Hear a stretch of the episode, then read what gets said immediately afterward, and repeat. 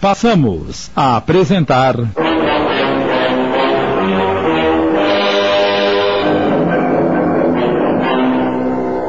Os Fios do Tear.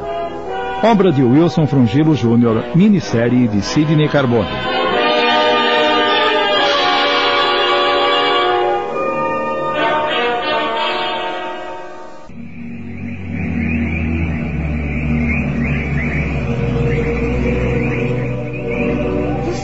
Acha que ele ainda quer libertar-se dessa situação? É muito provável. Vamos ficar atentos. Solange, hoje Selma, transformou-se numa boa moça. Sofreu muito após conturbado passado e agora, depois de ter se proposto assumir uma encarnação difícil, mas plena de grandes modificações, tem cumprido muito bem o seu papel. Evolui a passos largos, levando-se em consideração sua vida pregressa. Vamos aplicar-lhe um passe para que ela não se deixe abater por pensamentos negativos e para que nosso filho Osório, agora seu filho em formação, possa vislumbrar em sua mente as dádivas dessa sua nova vida.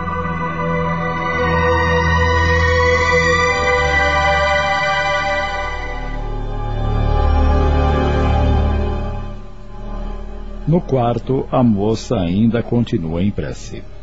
Oh, meu Deus. Sempre tive a certeza da sua existência.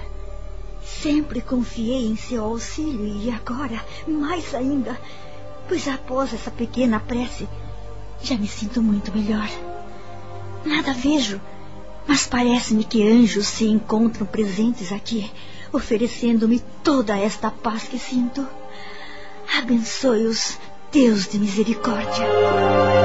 Selma então adormece profundamente, sem saber que esses anjos que imagina terem vindo em seu auxílio são, na verdade, os pais em outra encarnação da criança que carrega em seu ventre.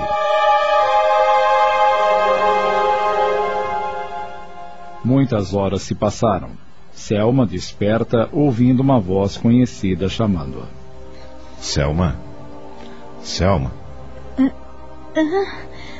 Oh. É você, Adalto? É, Desculpe-me acordá-la, mas queria saber se estava bem. Estou sim, mas. Nossa! Que horas são? Não acredito que tenha dormido o dia inteiro. Só segue, são apenas 12h40. E o que você está fazendo em casa? Não deveria estar na portaria do prédio? Eu não estava tranquilo. Precisava saber de você, então dei uma escapadinha para lhe ver. E quem ficou no seu lugar? o síndico. Eu não lhe disse que ele é meu amigo? oh, Adalto, não precisa se preocupar tanto comigo. Eu fico sem jeito. E não me peça isso porque é impossível. é, quando eu ia chegando, o funcionário do restaurante estava trazendo o almoço que solicitei por telefone. Não quer levantar-se para se alimentar? Quero sim. Para dizer a verdade, acordei com uma baita fome. Mas isso é ótimo. Selma alimentou-se convenientemente. As horas de sono fizeram-lhe bem e estava tranquila. À noite, Adalto chegou do trabalho trazendo o jantar, pois havia proibido Selma de movimentar-se aquele dia. Queria que ela repousasse o maior tempo possível. Após a refeição, ela, emocionada com todo o carinho e atenção que estava recebendo daquele homem, perguntou: Por que está fazendo tanto por mim, Adalto? É, porque Deus sabe que eu não poderia deixá-la desamparada. Confesso que não entendi. Eu explico. Sempre me simpatizei com você. Nunca me conformei em vê-la namorando aquele rapaz. Não, não confiava nele. Alguma coisa me dizia que ele não era boa pessoa, que a faria sofrer e. Veja só, eu não estava errado. Ah, é, você tem razão. É, Desculpe-me, sei que eu não tenho direito de interferir em seus sentimentos, mas acho que você deve apagar de sua memória a figura desse homem. Não precisa desculpar-se, você está certo. Viu nele os defeitos que eu, cega que estava de amor, não consegui enxergar. Hoje, sabendo quem ele é realmente, tenho muito medo, Adalto. Medo de quê? De encontrá-lo um dia. Não sei como eu iria reagir se aflorasse em mim o mesmo amor e talvez uma vontade muito forte de tentar modificá-lo, fazê-lo ser o que sempre sonhei. Ah, não creio que você conseguiria. Meu medo maior, entretanto, é que ele tente tomar o nosso filho. Isso você pode ter certeza absoluta que ele não conseguirá. Principalmente comigo ao seu lado, e mesmo porque nenhum juiz afastaria uma criança de sua mãe, transferindo sua guarda para alguém que não possui condições nem para sustentar-se a si próprio. Mas ele está metido num negócio que rende muito dinheiro, Adalto. E se um dia ele ficar rico, poderoso, Acha que a justiça agirá da mesma forma? Ah, eu não acredito. A gente vê tantos absurdos acontecendo por aí. Se isso vier a acontecer, eu, eu não resistirei, Adalto. Eu morrerei. Acho que vou viver sempre com medo do, de que isso aconteça. Há um meio de acalmar o seu coração e evitar que uma desgraça dessa venha a acontecer. Que meio? Case-se comigo. E eu assumo a paternidade dessa criança. O quê? Atônita, a moça olha para Adalto como se não acreditasse no que ouvira. Ele, por sua vez, sente ter cometido o maior lapso de sua vida e procura desculpar-se. Uh, uh, por favor, não, não me leve a mal. Eu, eu não devia ter dito isso, mas. Adalto, você seria mesmo capaz de fazer isso por mim? Ah. Seria, Adalto? Uh, Sim, seria. já lhe disse que simpatizo muito com você. Simpatiza simplesmente? Não, Selma, não seria honesto se afirmasse isso. O que sinto por você vai além da simpatia. Eu a amo. Eu. Eu não sei o que dizer. É, pois não diga nada. Eu sou capaz de tudo por você, até eh, de nunca mais tocar nesse assunto, se eu desejar. Então é por isso que está fazendo tanto por mim? Desde que a vi pela primeira vez, quando começou a trabalhar naquele prédio, eu senti algo diferente nascer em meu coração. No início, imaginei que fosse apenas uma atração física, mas, com o passar do tempo, comecei a perceber que era algo muito mais forte. Logo, acabei descobrindo que era amor, Selma. Um amor tão grande e sincero, capaz de enfrentar tudo para protegê-la. Mas eu nunca tive coragem de me abrir, com medo de julgar-me ridículo, por causa da nossa diferença de idade. E, eh, por favor, não pense que estou me declarando agora com o intuito de receber algum agradecimento pelo que estou lhe fazendo. Eh, se quiser, pode ignorar o que saiu dos meus lábios e, e continuar me tratando apenas como um amigo. Para mim é o suficiente, se não posso tê-la de outra maneira. Pior seria se, de repente, tivesse que me privar de sua presença. Seria um terrível sofrimento que, tenho certeza, não suportaria. Eu. Eu vou pensar sobre tudo isso, Adalto. Por favor, Selma. Imploro-lhe. Não deixe esta casa. Se quiser, mudo-me eu. Como lhe disse, tenho mais duas e Posso me entender com os inquilinos, pagar uma indenização para que desocupem uma delas e. Enfim, eu quero que você fique aqui. Quero ampará-la quando tiver essa criança e, se me permitir, para o resto dos meus dias. Tranquilize-se. Não vou deixá-lo. Tenho uma dívida muito grande para com você. Não irei deixá-lo mesmo porque não tenho para onde ir. E agora, com esse filho na barriga.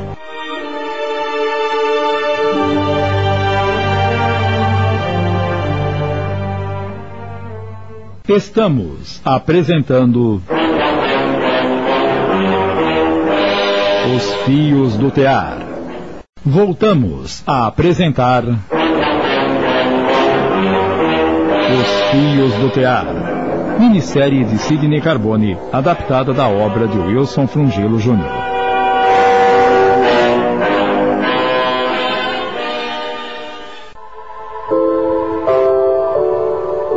No dia seguinte, por volta das sete e meia, Selma levantou-se, tomou um banho e foi para a cozinha preparar o café. Adalto Costumava levantar-se às oito, pois iniciava seu trabalho exatamente às nove horas. Para sua surpresa, entretanto, ao entrar na cozinha. Você já se levantou? Bom dia, Selma. Bom dia. Mas o que é isso? É o nosso café da manhã. Eu preparei. Por que fez isso? Eu vim justamente Eu quis fazer-lhe esse agrado. Sente que eu vou lhe servir. Nossa! Você caprichou! Fiz até omelete! Hum, está tão cheirosa! É só não sei se está do seu gosto. Enquanto a servia, Adalto notou que Selma estava com um semblante tranquilo, demonstrando que dormira muito bem. Você está com uma aparência ótima. Você também. Eh, Sinto-me mais leve depois da nossa conversa de ontem. Foi bom botar tudo para fora. Eu dormi feito uma pedra. Levantei-me muito bem disposta. Isso é bom, porque daqui a pouco vamos fazer os exames que o Dr. Paulo pediu. Precisa ser hoje mesmo? É, quanto mais rápido, melhor. O Dr. Paulo precisa saber se está tudo bem com você para que tenha uma gravidez calma e tranquila. Agora trate de alimentar-se enquanto eu vou tomar meu banho e trocar de roupa. A que horas devo estar no laboratório? Às nove e meia.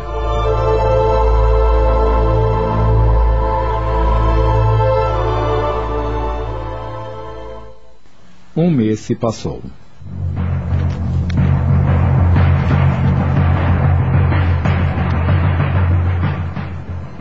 Certa tarde,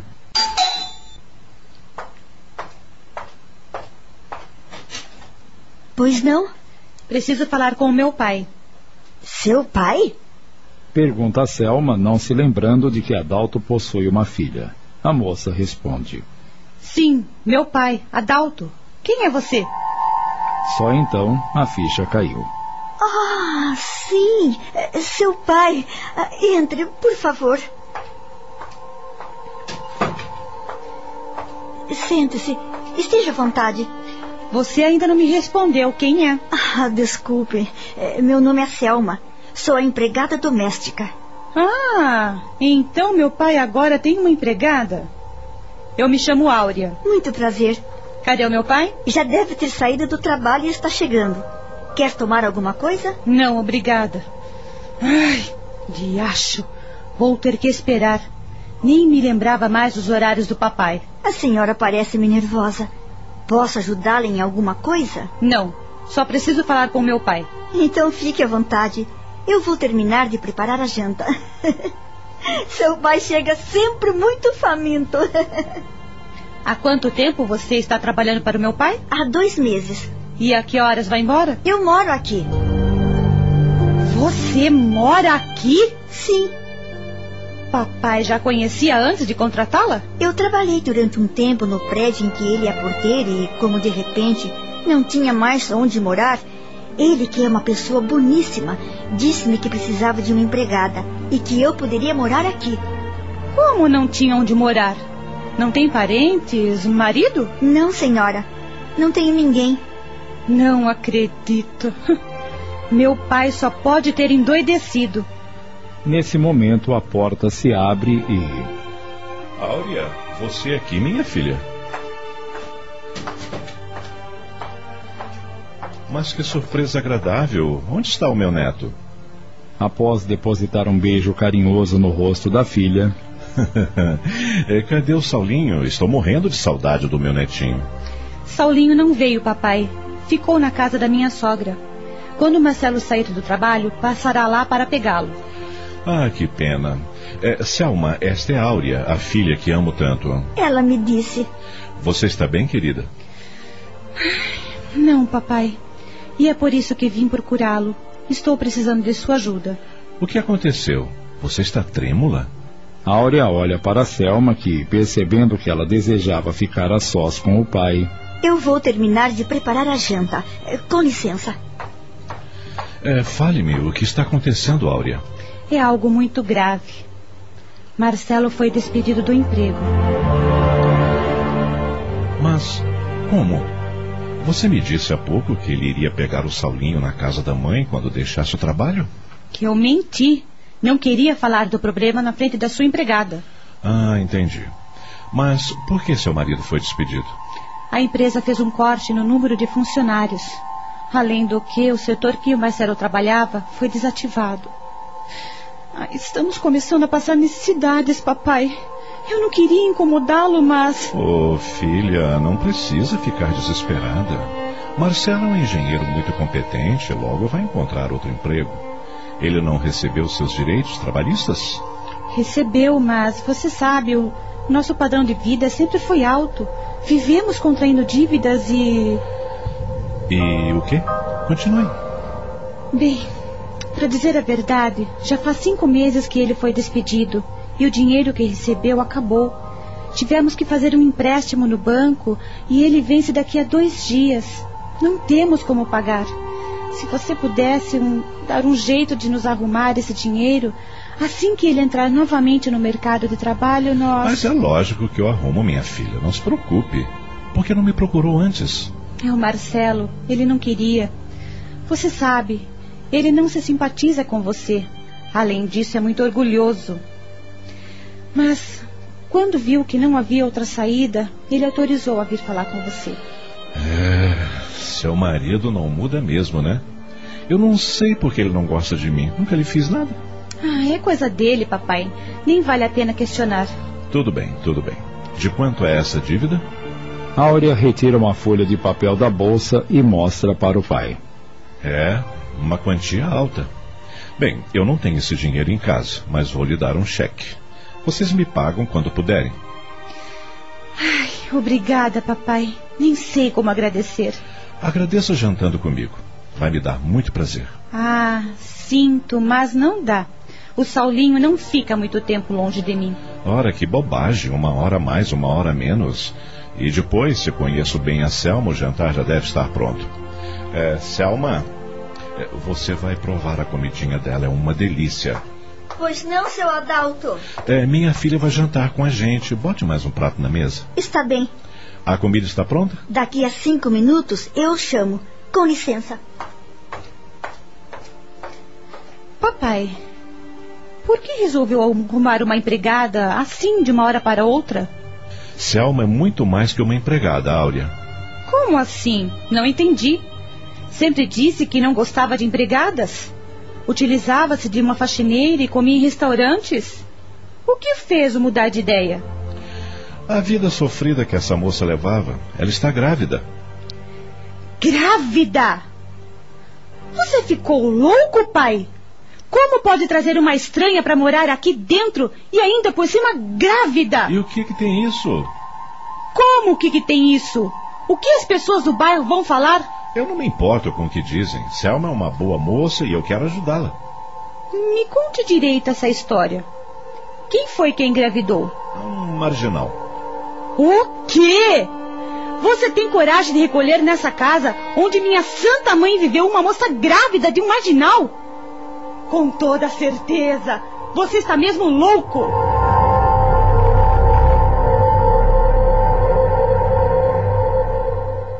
Acabamos de apresentar. Os Fios do Teatro minissérie de Sidney Carbone, adaptada da obra de Wilson Frungilo Jr.